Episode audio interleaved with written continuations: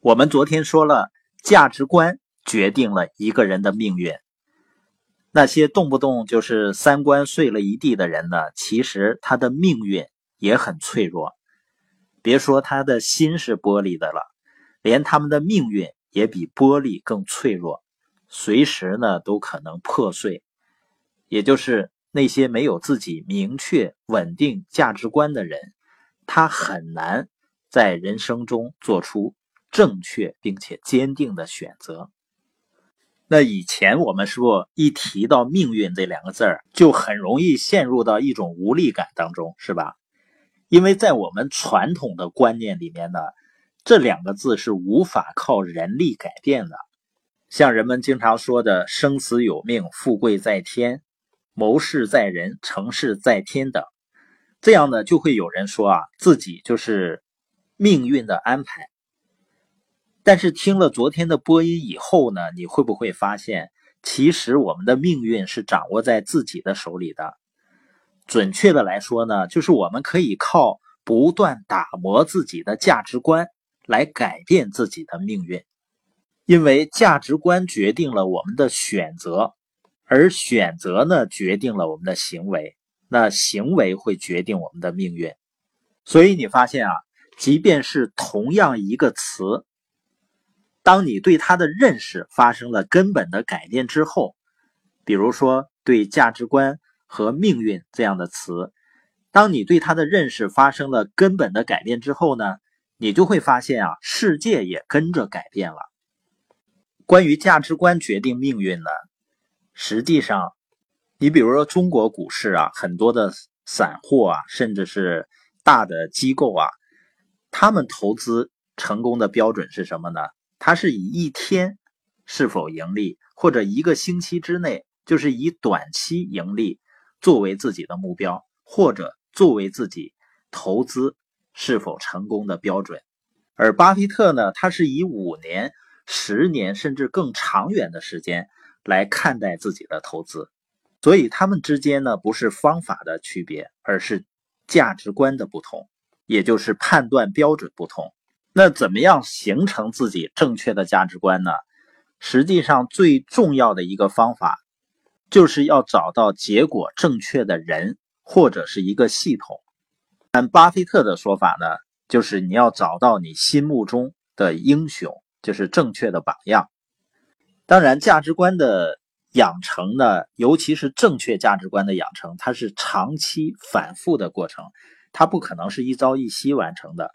而且终生都需要不断的锤炼。那在价值观养成的过程中呢，最应该小心回避的陷阱只有一个，是什么呢？叫以偏概全。这也是为什么很多所谓的非常有能力的人，也就是做解答题很厉害的人呢，他做选择题却往往不容易抓住机会呢？就是因为很多所谓的精英人士呢，他形成了自己固定的价值观，他被自己过去的认知呢局限了，没有办法从自己的世界跳出来去观察整个世界，或者说呢，起码跳出来之后呢，去看到一个更大的世界，哪怕不是整个世界，去看到一个更真实的世界，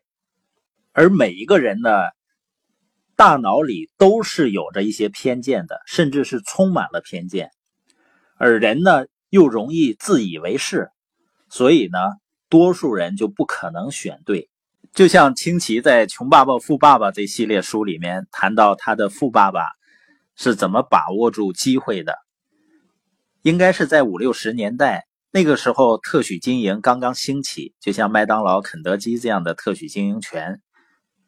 但是呢，传闻就说它是非法的，而且是极具欺诈性的，也就是这个行业呢名声是很不好。但是呢，清奇的富爸爸他不会以别人的说法作为他衡量和判断这件事情对与错的标准，他一定是要亲自去考察的。所以他飞过去以后呢，看了以后回来呢，他就说特许经营权一定是未来的趋势。所以开始购买几个特许经营权，然后他的生意就不断的发展壮大起来。所以有的人呢无法跳出自己的思维局限，比如说呢，他判断一件事情对与和错的标准呢，是以自己过去道听途说，或者是呢片面的认知，然后来衡量或者判断。还有的人的以偏概全呢，就是他常常把自己的感受呢，当做全世界的感受，把自己的看法呢，当做全世界的看法，一切呢都是从自己出发。全然不知道呢，别人可能跟自己是不同的，别人所处的世界呢，一样可能是跟自己不同，甚至呢，很多方面都有很大的不同。就像有人代理产品的时候，他放弃知名品牌的原因是什么呢？就是因为他们价格比较高，觉得自己消费不起，所以他就认为呢，这个产品没有市场。他完全从自己的视角出发，就去找那种人人都能用得起的产品去卖、